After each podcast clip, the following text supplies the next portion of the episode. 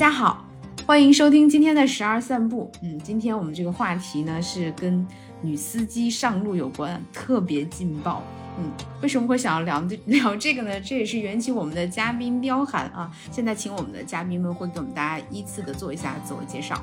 嗯，我是彪寒，就是我领证的时间有七年多了，但是其实到去年九月份才真正成为了女司机。我开的是一辆电动小轿车，然后这个话题是我发起的。事实上，就是我关注了一下周围的女生，很多都是有了驾照，但是不敢上路。而且驾驶技术这件事情，就是可以直白的引喻出，当一个行业被大部分男性所垄断之后，这种话语权的缺失，以及因为话语权的缺失而产生的刻板印象和歧视。所以，就像六一之前所说的，我们想大大方方谈一回女司机开车这一回事。嗯。好严肃啊！这里是有点误解的。我之前说的大大方方谈的开车，真不是这个开车。好，来了，严肃。好的，我也先来自我介绍一下，我叫兰兰，然后我呢是一个呃房企的人贩子，然后我的驾龄，嗯，可能在大家老司机当中，我还是一个实习期，我是去年八月下旬的时候刚刚拿到的驾照。大家好，我是心仪，也是优里，然后我是一二年拿驾照，一四年开车，大概有。差不多快八年的驾龄了，但是我只上过一次高速。一好像我们四个里面，我的驾龄是最长的。刚才听了一圈下来，所以在刁寒就发起这个话题的时候，完全没有反应过来，他说的是真正的就是开车上路这件事情。呃，可能对我来说，呃，就是一个非常日常的一个行为，是一个需要工作或者是劳动去做的一个事情。嗯，对，可能就像吃饭拿筷子这样子。嗯。那那那刁寒能不能再多说一下，为什么你你认为这个话题值得我们拿出来讨论一下呢？嗯，我觉得你先要检讨一下，为什么你想到的司机跟我们想到司机不是同一个司机？为什么想到的开车跟我们想到开车不是同一个开车啊？你不揭穿，我还没发现我需要检讨这个话题。那这可能是我们下一期某一期节目的 主题，到时候再来探讨一下。嗯，我我我会觉得就是说。嗯，我会觉得为什么我想把这个事情拿出来谈一谈，是因为我现在发觉，因为我和兰兰是我们俩都是九五后嘛，是到我们这个年纪，我们已经开始就是成为了司机，在之前可能就是说驾驶技术这件事情并不在我们的考虑范围之内，可能就是说，呃，我们可能之在之前是那种小公举的状态。包括我，包括兰兰，她之前不想学车，就是因为她知道她自己学了车一定会变成全家的司机。就是我们之前可能在都在逃避这件事情，但是现在就是开始，我们就要开始去面对这个事情了，就不能再把这个这个技术的这个事情把它给放到一边。所以，我们包括我我周的朋友啊，也也都开始说，就是说要开始学车啊，就是就算有的已经拿了驾照拿了好久了，也最近也要开始练车。但是我发觉他们都有很强的心理观，而且这个心理观都是之前都是跟我想的是一样的，就是我们会觉得方向盘这个东西其实很重，不是吗？就是当一辆车在高速行驶的时候，哪怕不是高速行驶的时候，它只是二十公里、四十公里每小时行驶的时候，它都有那样的那样的距离，它可以轻易的把一个人的生命就是给消解掉了。所以对于很多女司机来说，他们对这种心理观对他们来说非常非常沉重。就是他们不不愿意面对这件事情，所以他们就不愿意上路。但是我觉得，嗯，所以我我我会觉得就是，啊，包括这个这个社会对女司机的这种刻板的印象啊，会觉得女生就是开不好车啊，女生开车就很菜啊什么之类的，会给他们这种心理上的那种压迫，无限的压迫，所以会导致限制他们自己的这种技能的提升，或者说技能的展现。所以我觉得，嗯。包括我和兰兰，我们可能更愿意说拿我们的经历去告诉那些还没开始的那些孩女孩子们来说，就说没事，放心，大胆的上。我我们今天会是聊是女司机的这个话题嘛？就是大家作为女司机有没有遇到过比较比较有典型代表那种比较囧的事情，或者是被误解的地方？我我我觉得我目前没有被误解的地方，就是因为因为上海的话，总体来说大家好像都很文明，很有素质。就是大家都是会，大部分人都他都会堵车的时候，在那个匝道口之外的一两百米就开始排队的那种状态，你知道吗？然后对大家都太文明了，哦，只强指外环内啊，大家都很文明，所以我就感觉好像没有很多被误解的地方，但是可能就是社会成见上面对女司机误解的地方会比较多吧。有，因为有一年有件事情对我来说印象特别特别深刻，就是有一年，就是嗯，微博上面就是某一个地方的那个交警队就是抓酒驾嘛，嗯，然后那年大概就是反正一个突击行动，那年总共抓了一百多个人，但只有两个是女司机，但是唯独只有这两个女司机被发了单人正面照的打码照片，然后就是所以这个事情就引发了很多的讨论。当然，讨论这件事情需要讨论整个这种系统性的歧视啊什么之类。为什么同样错误，男人犯是可以原谅的小事，女人就不可以犯？女人就要就是这种呃，反正就是她需需要承受的代价就要比男性多很多。所以包括，所以这个我觉得可以被拿出来讨论讨论。是那尤里呢？嗯，我开车的过程还好，因为我家人开车都。可能说还更加谨慎，就是说我反而就是还为他们提醒，就是有一些不要开太快，或者是嗯手要都放方向盘上，就是那种。但是有时候就是去外面玩的时候，像停车的时候，我觉得其实我我停车其实自己很顺的，我就是正常的在停车，但是。就是可能呃那些保安或者什么就就害怕蹭到旁边的车，就老是要过来给我指 指挥，就都不需要他指挥啊，就他老是说往旁边倒，往旁边倒，哎，都不说清楚，哎，就其他的也没什么，就是这一点，我觉得其实我我就是你需要帮助的时候，其实会去主动要呃去请求帮助，但是很多时候没有要求的话，其实是可以自己就是停车，可以呃一个人停好车的是没问题的，嗯。嗯。就你很难衡量这个帮助是不是多余的，又不又就很难又很难直接拒绝他，觉得担心没有礼貌什么的，是吗？就我我会这样，就是我之前我刚上路没多久吧，那时候去呃停车场，然后那个是要等他在外面排队，对，然后刚好排队的那个地方后面是一个公交车站，嗯，有一个人可能就是本来是停在公交车站那边的，然后突然就插队要插到我前面来，我就非常的生气。我就闪他灯，滋上去顶住他，然后他就灰溜溜的跑掉了。哦，看到没？这就是车神，不是精神车神。因为他之前没没驾照的时候，就经常压我的车，你知道吗？然后就是 就是我我因为我好久都没开了，所以我的那个那种什么那个什么这这种网格线不能停车这种知识，还是他他在反哺给我的，你知道吗？所以就是呃对，然后然后就是而且那个时候我刚上路的时候，其实就是。在窄路两辆车交汇的时候，我心里很慌，然后来我来了就告诉我没事，你就停在那儿。如果对方能停过能开过去，他就一定能开过去，开不过去你再说。然后就基本上我就我就停在那儿，然后等对面老司机千辛百计的就是把他给挪过去，然后我再我再开走。反正这种底气就是兰兰教给我的，所以我就我觉得这种底气真的太重要了。然后然后包括包括如果如果前车不后车嫌你开的慢，闪你的灯，然后兰兰就告诉我别理他，如果他会超车的话就超过去了。他不会超车，就活该在在你后面，嗯，就活该在你后面慢腾腾的在跟在你后面开，所以就不用管他嘛。他他闪你灯就闪你灯。有没有呃哪些瞬间是你觉得自己车技挺好的？我就觉得我我就觉得我挺敢拉速度的，因为好像我们家都都挺敢拉速度的。就基本上我开开第一次是兰兰妈妈给我压车的嘛，那个时候我们开开的时候我就只敢开六十八十，但是后来我自己开的话。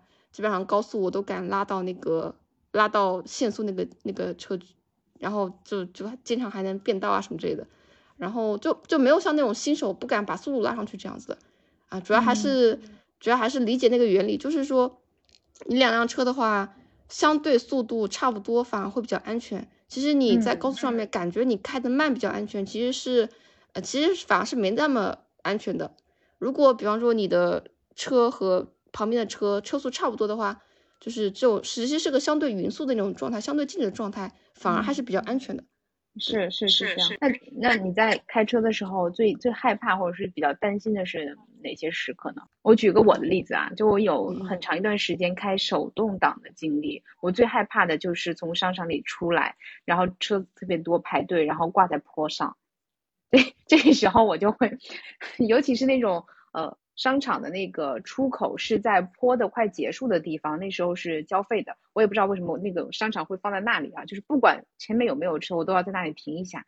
然后我就在某个商场，就是两次，一次是因为前面人太多，我就就是憋着一口气不走，到我前面的车都快走完了之后，我后面的车在逼我，我也因为我挡着道嘛，也没办法。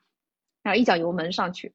还有一次是因为呃我已经到了那个口了，还是要停下来给他交费啊或什么的，然后我就发动不了了。然后我就越发动不了呢，我就越紧张。其实呃不慌不忙的情况下，车子也是能开出去的。这个时候我就就我后面的这个大哥就比我还紧张，他就停下来，我就停在那里出来了。然后我后面的那台车也出来了，说到底怎么回事儿？要不要帮忙？我我说要的。我说我太紧张了。他说我比你还紧张。然后他就帮我把车子开出去了。还有一次是呃也是开不出去了，就让那个保安去求助，然后他就给我在那个车轮后面垫了两块石头。那我觉得他总归是遇到过各种各样的情况，他一定是有办法的啊。然后一脚油门出去了。从那之后，我就很长很长的一段时间内去那个商场，或者是去陌生的商场，我都不开车或者不停地下，除非我很熟悉这个停车场，我是能开出来的。对，那那你你们呢？你们有没有这种特别害怕的瞬间？就是有的人可能不不会停车呀，这样子的。我特别怕的一件事情啊，就是相对来说上路，我我真的很怕在老小区停车，就是而且就是我朋友当时坐我坐我副驾，然后他总是说你开呀，你开呀，没事，你开呀，这个距离很安全的，我当时就。我当时满脑门就问号，你知道？我就觉得你那个视角，你又看不到我现在这个什么情况。我开，我当然知道能开呀，但是，嗯，这个能开和能怎么开，这个差别还是有一点点的。然后他就一直在旁边说能开呀，你不要紧张啊。我当时就，哦，就是，就就是就是，然后我开我开出去之后，我就松了一口气，然后说啊，口嗨我也会啊。我觉得那个时候他他这样这样鼓励我，我我是我是反而会觉得我。感感觉更烦躁，你知道吗？那种感觉，而且上海的老小区真的很难停车，就是就就就是地就是跟跟上大陆相比，我觉得真的那个难度级别有点像地狱难度，就是啊车位又很窄，然后又很停车又很密，然后路又很窄，然后有的时候还经常蹭到路马路牙子上面去，轮毂一蹭一个坑这样子，我就觉得就是我我是很不喜欢在老小区停车的。过这种状态，就这种情况下，其实。如果没有干扰的话，我可能要做的只是尝试，就是多来各个方向踩踩油门，然后挪一挪，看看怎么样可以出来，或者是就把车停好，我先下来先看一圈应该怎么开，然后上来啊，我试两把就出去了。对，但如果有人在我边上的话，这个心理压力就会集中在控制情绪上。对对对，是，我觉得你懂我。嗯，对。来了呢？嗯，来了有没有那种特别？我也是。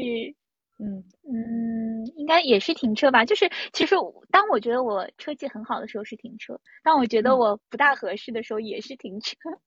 嗯，大部分还是因为在一个非常狭窄的空间，然后有些车又停的比较歪七扭八的时候，真的很难停。哦，嗯，真的是需要有人下车，或者说是自己一个人在停的话，真的是需要下车来看一下距离的。这个只能一点点慢慢的过去。嗯，像那种呃坡道的话，我觉得现在应该都不需要太在意了，因为大部分现在的车都有上坡的辅助，你不会溜车，甚至说是你，嗯，对对对，就是呃不会说像以前手动挡有可能都要熄火。嗯，我真的说最噩梦的时候，真的就是在古北家乐福那个进去的坡道，它是一个很。陡的一个坡，然后又是再加一个急转弯进去。嗯，我妈妈那时候刚刚学完车的时候非常紧张，有的时候甚至就是直接车就倒回来，然后让换我爸去再把它开上去。哎，这也是一个很好的解决方案。对他，他就害怕嘛，然后后面开开就好了，所以还是要多开多练，真的。嗯，还有就是其实可能心理因素吧，就是。呃，后来有段时间我就发现心理的状态变化，就是我相信我自己一定是能开过去的，我相信我的思就是水平是没有问题的。然后有了这个想法之后，真的是遇到这个情况就想办法解决就好了，就没有没有问题了。所以就是到现在的话，就包括嗯，貂蝉最早发起这个话题的时候，我突然觉得，哎，这个话题有什么讨论的意义呢？然后就在想，可能对于我们新上手的这个司机，尤其是女司机的话，可能还是。呃，心理观还是蛮重要的，嗯，对，就刚才就貂蝉一开始的时候也提到过，包括这个心理压力啊这一块，嗯嗯嗯，而且我会觉得就是男孩子开车跟女孩子开车还是不大一样的，就是嗯，因为因为我提的是新车嘛，对，所以我妈跟我讲说，你开车的时候一定要小心，千万不要蹭了。然后到我爸那里，我爸就说蹭了没关系，随便开，但是你要开的路上开慢一点，就这样。嗯，蹭了是难免的。我我我跟你爸一样哎，我就是觉得，嗯，反正就是不要蹭到人，嗯，就是最重要的就是不要蹭蹭到人或者是动物或者是有生命的东西。反正呢，蹭到别人车呢也还算好，反正赔钱嘛。嗯，一然后。如果只是蹭到自己啊，蹭到墙啊，什么东西，那就完全没有事情，所以就放心大胆开。一般停车的时候刮到什么那种什么呃台阶啊，或者是石柱子啊，我都我都不担心，就完全开，顶多就是就是稍微懊悔一下。呃，而且像那种什么有的车停到路边啊，让那个过道很窄呀，你不要有心理负担，就是。开过去吧，让人家刮到了就刮到了就刮到了呗，是人家违停啊，放在旁边关我什么事？我正常通行，对吧？对，我但是我我爸这个我爸这个心态就是还蛮让我诧异的，就是我我会发现一个男性对开车这个事情的这个视角跟我们女性好像就完全不一样，就他们根本不 care 这种平时的这种小刮小蹭小错误什么之类的，啊，可能对我们来说我们会觉得这个这个是个比较我不 care，我不 care，对，哦，哎，我觉得。不一定是男性女性，可能就是你是不是新司机还是老司机？因为像我刚开始开始开的时候，我也很担心刮到蹭到，呃，蹭到别人的车呀，啊，或者是自己的车蹭到，就觉得很麻烦啊。没有诶，我一开，我一拿到是，我我就我就不怎么担心哎。我是后来蹭多了，我才发现，就是不管我担不担心，我一定会蹭到的，就第一次迟早会来的。所以就是来了之后，就是就像刚才尤丽说的，只要不是出了这个。呃，就是有生命相关的那种危险的东西，其他都是钱可以解决。因为我刚拿到车一两个月，我就我的车门就换掉了。是 是怎么回事？说出你的故事，快了点。因为以前上班的地方门外面有一个呃很大的环形的湖，有一个围栏，然后那个拐弯的弧度很大，然后可能那个时候晚上回去有点累了，拐弯没拐得赢，就旁边一侧就蹭到那个墙的那个呃反光板上了，然后就很深一条杠。我当时好怕是是蹭到了人家的摩托车，或者是有没有那个还还很怕，然后好险还应该没事，然后第二天才报了保险，然后整个车门都换了，就整个已经拉进去了那个车门，没那个围栏我就掉湖里去了，我的天，就之后又觉得没什么了，反正幸亏没掉至少没有掉到河里。可能是不是会不会男孩子会从小会更不怕犯错一点，所以他觉得就是在开车这件事情上，或者说他呃会要面子，就是剐了蹭了也不能说自己在乎，所以就嘴上不提，但心里可能也会担忧呢。我们可能就会表达的更直接一点。嗯，不知道。嗯，但是但是我觉得，因为因为我之前刚拿驾照的时候，就是那个熄火那个恐惧啊，我曾经有过。就是那个时候我爸拿了一辆自动挡的车给我练手，然后那个他就给我。他就给我压车嘛，然后结果到一个红绿灯的时候，起步的时候熄火，然后我爸当时在打电话，打完电话他对我一顿吼，他说你怎么拿的驾照？你 然后到然后他他这么一顿吼，我就当时就好生气，然后就我就我就好生气，我就不想开车了，然后我之后我就再也没开过车了。然后后来我就跟我朋友说，如果你要找人压车的话，那个陪练的话，千万不要找男人，找男人就很烦。那你后来现在怎么又开始开了呢？后来就是兰兰妈妈给我压的车呀。哦，那那我就不大一样了。我是有的时候是我，虽然说我爸妈都会在车上，但我爸坐的副驾驶，他一句话都不敢多说，甚至他会因为调导航太慢了被我骂一顿。就听兰兰这么温柔的声音，我想象不出来你怎么骂人。你要不要给我们模拟一下？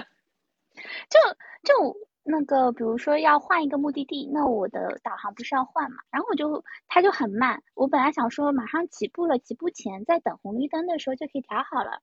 他自从那个就是可能生病之后就反应比较慢嘛，看慢又看不清老花眼，然后就调的非常的慢。然后我说那你就调快一点啊，不行要不我自己来。当然不会是这样的语气了。可以可以，嗯。那你说的这个瞬间啊，就是我想到是我学驾照的时候，因为那个男教练大多数都是男教练嘛，然后就对我特别凶。我记得当时有一次我们练车，然后我就开了一圈又一圈，然后正好要到中午吃饭了，呃，我是最后一个开的。开完之后，那个挺好，教练开开门冲下去吐了。真的吗？真的真的。然后对我说：“以后你不要开了。”然后说：“你拿到驾照之后，你也不要开车，你就算开车，你也不要说。”啊，说说他说原话是你拿到驾照的五年内不要开车，开车也不要说是我教的你。那你还挺牛逼的呢。嗯，就太猛了呀。对，他那个时候那时候是我跟我那个男朋友一起学的嘛，就我们两个就是他见到最头疼的这这这这一对儿，就是我是把他给开吐的，然后我男朋友当时是那个手动挡的车嘛，然后他把那个离合呃挂档的那个叫叫那个叫什么叫档位档位杆给拔下来了。这个，对对对，后来就给就给老这个这个教练就塞了两包烟嘛，就是平息一下他的怒火。你们俩后来出道了吗？出道的话可以叫驾 驾校双杀。出道了，出道了。嗯，其实就是我我那段时间就有段时间开公司的车嘛，呃也也是公司的业务会开回来，然后早上去公司的时候有段时间是，呃是我我男朋友顺路，然后我就会开车送他，后来他就说他来开。然后他第一次开就把那个公司的车就给蹭了，就第一天上路第一次开车，而且是在路上等红绿灯的时候，他就把就跟旁边的一辆车，然后就那个反光镜给人家蹭了。我真的也不知道他是怎么做到的啊！我当时是特别着急、特别生气的，觉得哎就很麻烦，就是公司的车嘛，啊去维修起来。但他就完全满不在乎的态度，他可能真的觉得没什么，而且他觉得你现在去担心或者是生气，呃根本就没有用了。一个是已经发生了，一个是。嗯，我还在开车，你这个情绪会反向影响我。对他还有一点就是闯红灯啊，或者是这种走错道的事情，就是如果或者或者是就是跟别人有一些剐蹭的事情都不能提醒，因为他他的态度就是，如果你这个时候我不小心走错路或者闯了红灯，事情已经发生了。嗯，就不要再去纠结，就看好下面的路就好了。我一度就不理解，我觉得就是你这个态度不太好，不太端正啊，总总是那么满不在乎的。后来就发现事实也的确如此，就是你只能注意下一个。那这一次就当去交罚单，呃也好啊，或者是这个扣分也好，就是把它当做教训了。事实事实上，我自己现在开车也也是这个态度，嗯，就是要把这个结果往后置一会儿会儿，就是等这个过程完成之后再去考虑结果。你不能，你这个事情发生之后，你一直在想这个事情，其实到后面也是注意力涣散之后也会挺危险的。哎，你说到这车的话，其实我会，我我身边以前有一个同事啊，他是自己玩改装车的，就坐他的车就能体会到什么叫。车技啊，对，还是还是不太一样的。平时我可能开四十分钟的路，我在高架上可能开二十分钟就过去了啊，前提是不被交警抓到啊。然后这种车就是不太想坐第二次，过于刺激。啊，我就会问他为什么会敢开这么快的速度，比如说高架上直接高架上拉到一百六，说你不害怕吗？然后就说他说这种极致的 快感，然后会非常专注，然后很容易进入到心流这种状态。然后现在也不玩改装车，在家里装了一个模拟的游戏机，在家里过过干瘾。我我好像对速度没有什么太大的追求，可能因为我还是个新司机的原因吧，所以我我就拉到那个速度到限速那个点就可以了。嗯，好像男生会很在意这个东西，操控感啊，然后什么百秒的什么什么加速度啊，什么什么这个啊这种东西。那你但是开嗯嗯，我我会觉得这种能开就行，然后舒适度就可以，然后那个。出错就是，然后它更智能、更方便、更好开、更傻瓜就好了。其他的我不 care。就我们之前聊到的时候，你有提到过一点啊，就是说你有一个事情让你从这个你不想开车到后来又想开车了啊？你还记得那个事情吗？嗯啊，这个事情就是就是当时我我们我和闺蜜嘛，还有兰兰，还有另一个闺蜜，然后还有我们家家人一起，就是就三家人嘛，一起在去吃一家私房菜。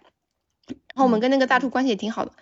然后那那天的话，就是有一个嗯大厨的老婆的朋友过来取菜，然后当时我们就正好在聊到这种呃就是驾驶的话题啊什么之类的。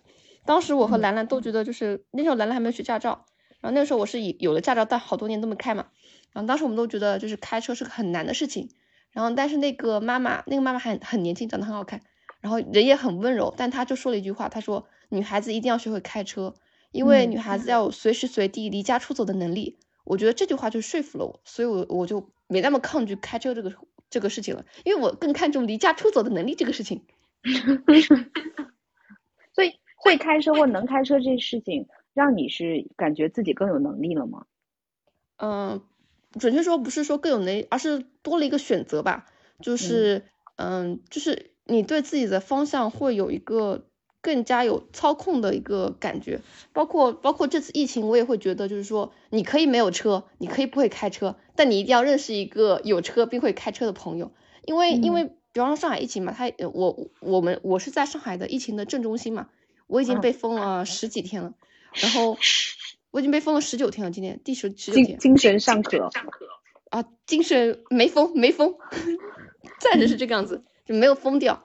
然后就是当时的时候，就是物资都很紧缺，然后包括我们这边，因为是一个比较大型的住宅区，然后所以那个运力也很紧张。但是当时我另一个朋友啊，他当时就是他已经被封控了，就是都连楼都不能下那种，就他们是他们那栋楼有一个有有一个阳性嘛，然后他他的朋友就是从山姆会员店，然后就是那种。嗯，开车然后送五家，然后送五家不同的人，然后还送到他这里来。然后当时我就觉得，哎，果然还是要认识一个会开车的朋友比较好。你看，如果如果被封的话，至少他还能给你去采购一番物资，然后给你送过来，就是至至少会比别的方式更多一个选择吧。我会觉得这个时候还是驾驶技术还是一个硬通货。嗯。所以不论男女，就是驾驶技术是大家一定要去认真考虑的事情。嗯，对，就是嗯，包括就是，我觉得这应该是属于一个就是嗯，你最好有，你可以没有，但你最好有的一个东西。嗯，那像我下决心去学车，其实。呃，大部分原因啊，还是因为工作吧。因为我工作的就我们公司的性质，可能我们就算是做办公室的 HR，也有可能要去项目上面帮忙。嗯，包括像那种认筹开盘，我们都会过去的。嗯，那现在上海这边的话，很多项目都是在郊区，甚至说是，嗯，上次去临港，嗯，我单程要开七十多公里。我们一去要去个将近七天，所以我跟我同事都是要拖一个大箱子过去。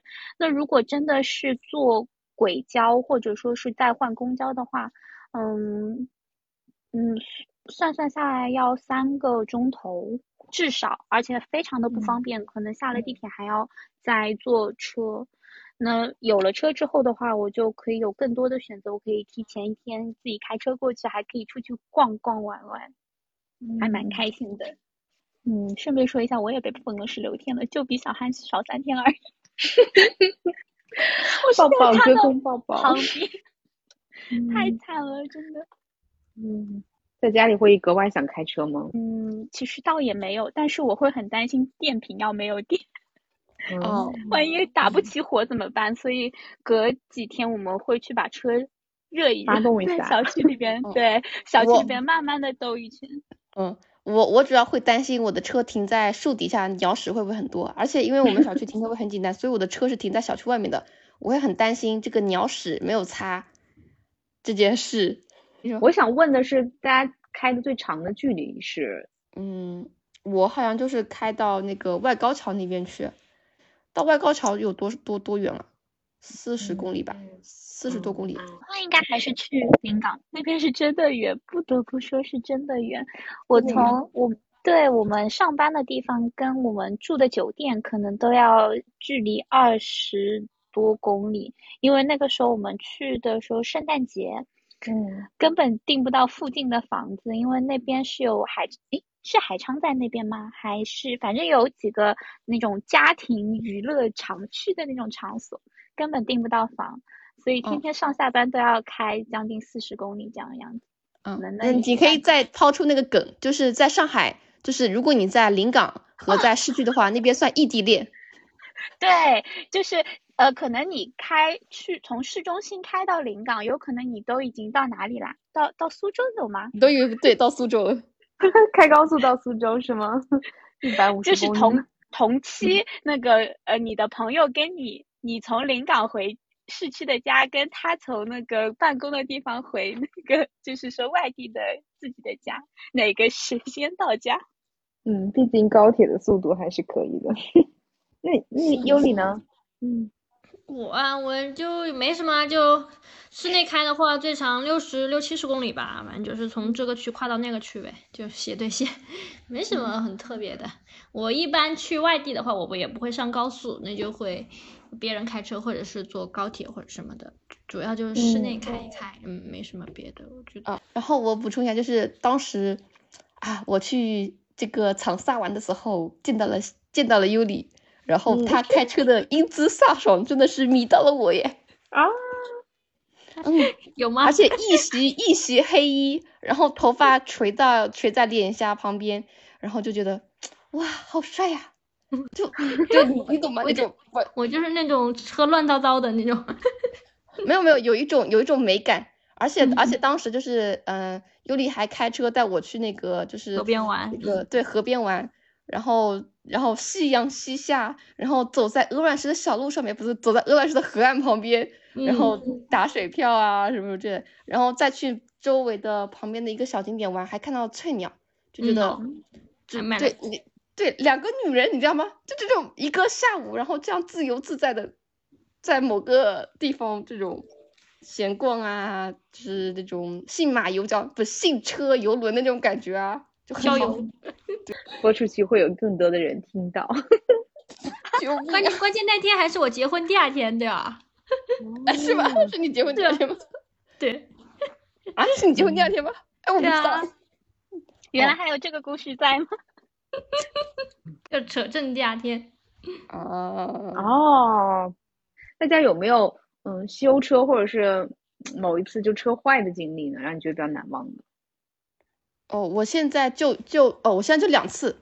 然后我我我这个车就是有一次停在外面被被蹭了，然后那个时候我经历了第一次就是，呃，就是停在外面不知道被什么人或者是车给蹭到了，就是车门上面就有一道印子嘛。然后先去那个派出所报案啊什么之类，就走了一遍那个流程，然后发现那个流程也没想到那么难。然后第二次是就是轮胎漏气了。然后胎压报警，要要开车的，呃，幸亏就是只是回家路过的时候看了一下那个气，那个胎就瘪瘪掉了。然后当时我一个朋友跟我讲说，就是这个你就直接开走，开到一个汽修店，然后去修轮胎就可以了。然后结果我去搜，我发觉是不可以的。然后我就，嗯，然后后来就是按照那个流程嘛，就打电话就喊那个救援过来，然后换个备胎，然后你再拿这个轮胎去修。然后那个后来我就那个救援，然后我朋友说。这个直接开到汽修店，然后有又又有另一个人说不可以，到底是哪个是对的？他说就是如果是你这个车型的话，如果车胎爆了或者是漏气了，它就是不能开，它就是只能停在原地，因为这个这个胎不是就是不是防爆胎，然后它那个如果你开的话，那个那个轮毂会直接压变形，你的你的这个就就这个轮轮胎就报废掉了，什么叭叭叭叭。然后后来，反正我就这两个经历，目前为止就这两个经历。嗯，那如果是给那个新上路的这个司机和女司机，呃，那我你会有什么建议呢？嗯，我觉得还是说，就是说不要担心事情的发生，因为按照墨菲定律来说，就你担心的一定会发生。不管怎么样，就是身为一个司机，你的一生就是你的车车龄的车驾生涯当中。肯定会碰到这种事故，大家区别只是它发生在什么时刻，是发生在你的早期还是发生在那晚期，它一定会到来。所以我觉得就是不用太恐惧这个事情发生，就就就是说坦然的去按照这个流程走就好了。其实很多人都都会遇到这样的事情，嗯，对，所以你你在你的早期积累这个经验也是可以的，对吧？嗯嗯。嗯，我我就用我教练当时的一句话：“新手上路，胆大心细就可以了。”那，如果是我的话，嗯，可能会呃觉得大家对女性司机的一些偏见的话，可能也是我们我需要一个接受或者是克服的第一点，嗯。就是我也接受大家对女性司机有偏见这回事儿，然后就是当事情发生的时候，如果遇到什么问题，我可以理解他会这么想，是因为他有偏见，但并不是我的错就好了。就是我觉得可能是也是迟早会遇到的，也符合就貂蝉说的第一条这个墨菲定律。嗯嗯，而且我觉得，我觉得因为相比女性开车更理性啊，她不会开斗气车。其实女性发生事故的这个。这个概率是要比男性是要小很多很多的。嗯，对吧？是女性这个数据，对吧？对，有这个数据支撑它，就是女性的百公里出事的这个事故事故率要比男性低很多。但是就是这个事故，但是女性一旦发生事故，她的死亡率会比男性高很多。就是你们想过这个背后的原因呢？是主动的吗？不是，这个其实是因为汽车的工业设计，就是他们做碰撞设计的时候都用的是男性假人。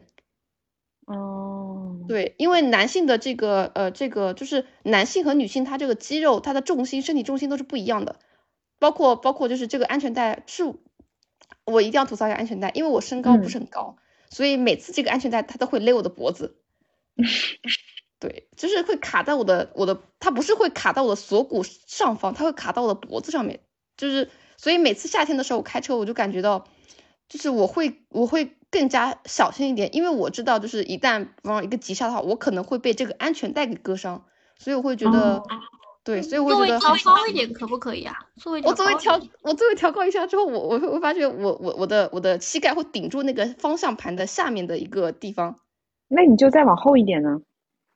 呃。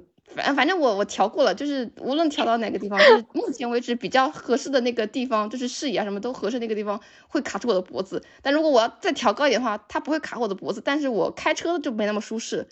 嗯，就是它我头顶可能会卡到那个顶上，然后那个膝盖可能会碰到那个方向盘底下那个地方。就是所以虽然说说这个嗯安全带适合一米五以上的这个身高到两米以下这个身高，但是我觉得它对一米五。就是他肯定是很没有 因为我我我没有一米五啊，不是不是我没有一米五，我肯定比一米五高啊，对不对？嗯，好好好，越描越黑，越什么越描越黑？但不不不报身高不报身高。然后还有就是就是汽车在设计当中，它因为它用男性假人嘛，所以就是说导致就是一旦出了事故，女性的死亡率会比男性要高很多。所以或或者说我们可以在这里提出个呼吁，那么以后能不能？就是大家在不管怎么样，现现在这个汽车符号至少不是单独属于男性的符号了吧？至少在碰撞测试当中，我们能不能要求加一个女性的假人呢？对不对？嗯嗯嗯嗯。那我来分享一下，我学车还蛮顺的，就基本上那个，呃，我是跟我同事一块去学的。我们同事那小姑娘的话，她就非常紧张，因为我们那个是个男教练，虽然说也是认识的人，是我。呃，妈妈的师傅，嗯，他呢就有的时候嘴巴嘛会有点毒的。那小姑娘，嗯，相对来说啊，她的方向感，然后各类的话，嗯，用教练的话来说，就是她开车很容易看不远，就很容易只看眼前。但其实开车来说，这样子非常危险的。那他就很容易方向会跑偏，然后而且就是容易进岔道、进错道之类的。嗯。但但是就很奇怪，当就练科目二的时候，有的时候我们教练会去带其他的徒弟，然后我就会坐在他副驾上面。他练科二的时候，只要师傅不在，他就非常的顺；但是只要师傅坐在他的副驾上面，他就会非常的紧张。我也不知道该怎么劝他。你你们之前学车会有这种情况吗？会会，就包括我自己现在开车的时候也是，就是副驾有没有人和自己一个人状态。不一样，其实不只是状态本身，车的重量啊，什么，你平时踩离合、油门的这个力度，都会因为旁边有一个人而发生不同嘛。这个本来就是一个影响因素。如果又不是那么熟悉的话，可能会，嗯，会有影响的。对，那可能也是这是给新手司机的另外一个建议，对吧？就是呃，知道身边有人的话，可能会影响你的状态。嗯，其实我觉得这个这个状态得要分两种看吧，一种是啊。如果出事的话，只有我一个人遭殃。现在多了一个旁边人，多一个人遭殃，这是一个一个心态。第二个这个压力，对，第二个心态是被凝视、被审视，就是感觉就是被就是坐在一个就是那种呃考生席位上面在答题一样，旁边这个人对你有这种评分的权利，这两两个完全压不同的压力啊。所以其实有一个人，嗯。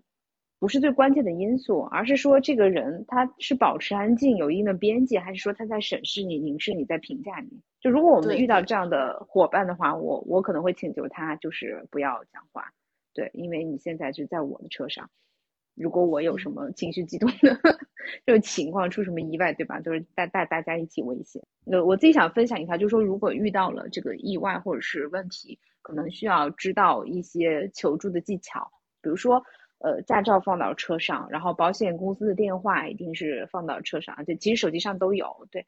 然后有这种问题的话，第一时间知道联系谁啊？我自己的话还有一个，就经常去的修理厂的那个。呃，车主，嗯，也不是四 S 店的，然后他比较懂，然后我就会遇到问题，有的时候也会去找他。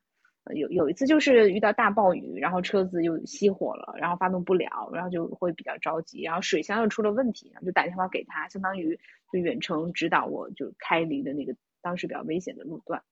听上去好惊险啊！嗯，大暴雨，对，让人想起郑州大暴雨的时候。嗯，应该就是一个小时之内吧。然后那个水大概积了三十厘米。那个时候我女儿还在我后面，然后我就有点紧张，然后就跟她说说妈妈很紧张，嗯，你跟妈妈加油吧。她就说妈妈不怕，妈妈加油，一直一直在讲，因为我会担心她哭，担心她闹，所以给她打预防针。就那段经历还挺难忘的。但是小朋友一点感知都没有，就觉得很开心很好玩，还在下大雨。小孩子是这样子，嗯嗯。嗯，对于我来说的话，我会希望就是说，希望能够让更多的女司机上路，因为我觉得这个其实女孩子开车普遍来说脾气会好很多，而且也更文明一点，而且也更谨慎一点。我觉得就是说，他们多上路的话，会让我们的上路环境更好。嗯，那其实也没有必要把开车当成一件就是纯体力活。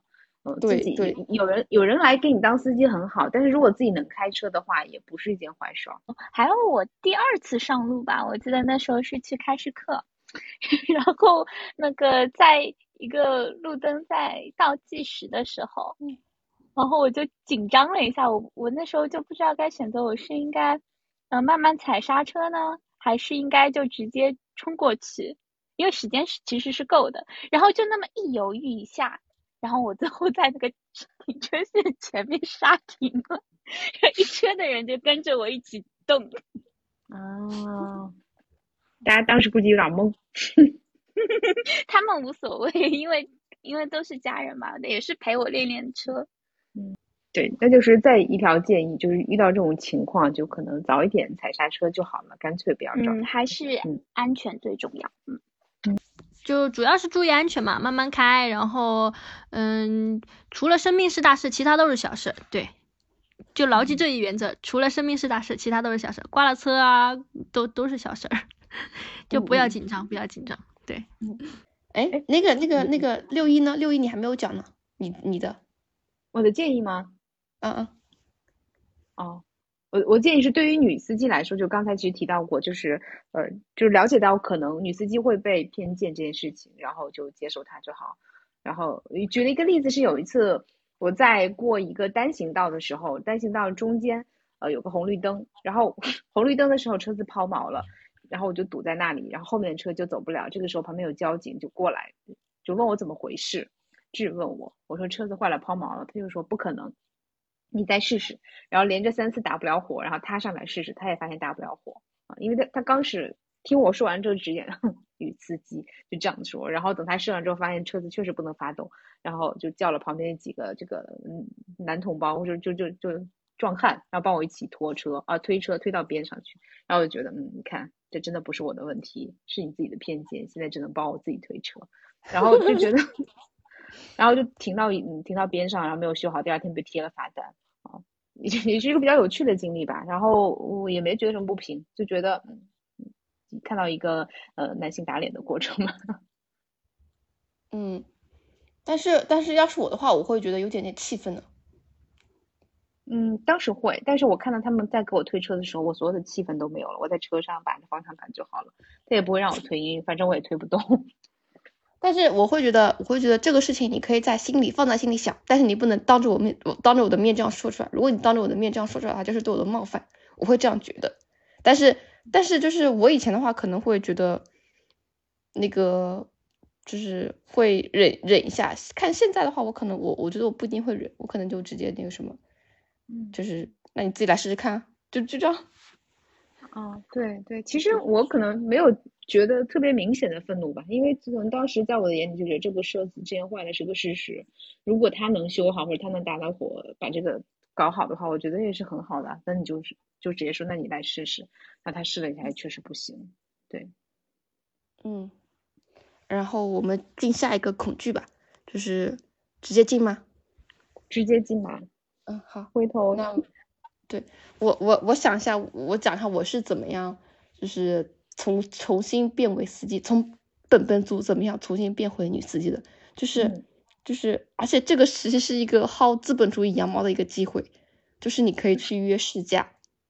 啊，嗯，就是因为那些人为了把车卖给你，他一定会耐心的指导你的驾驶技术，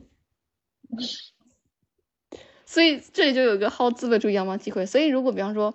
你是一个本本族，然后你想捡回那个驾驶技术，但是你又不想请陪练的时候，你可以去把每个牌子的试驾都约一遍，然后你只要留下你的手机和电话号码，然后就会有人过来约你。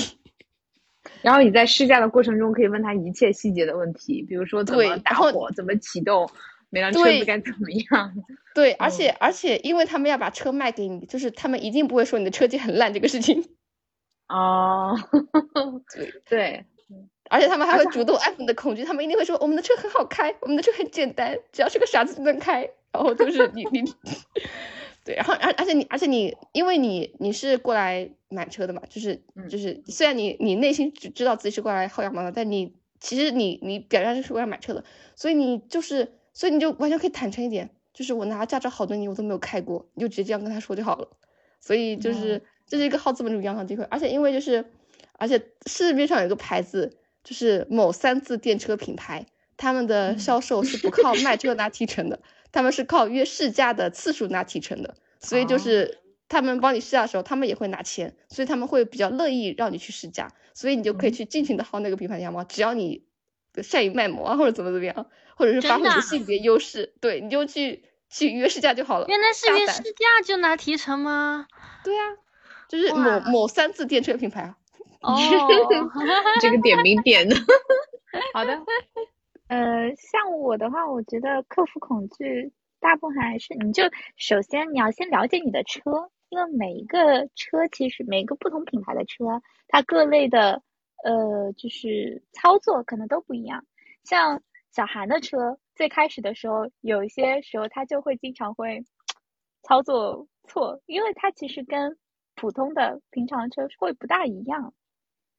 嗯，这个是我觉得要先停下来，然后去摸摸你的车，跟你的车做个交流。还有就是找一个工具人，让他在你的车前就各个四个角各类的盲区去站一下。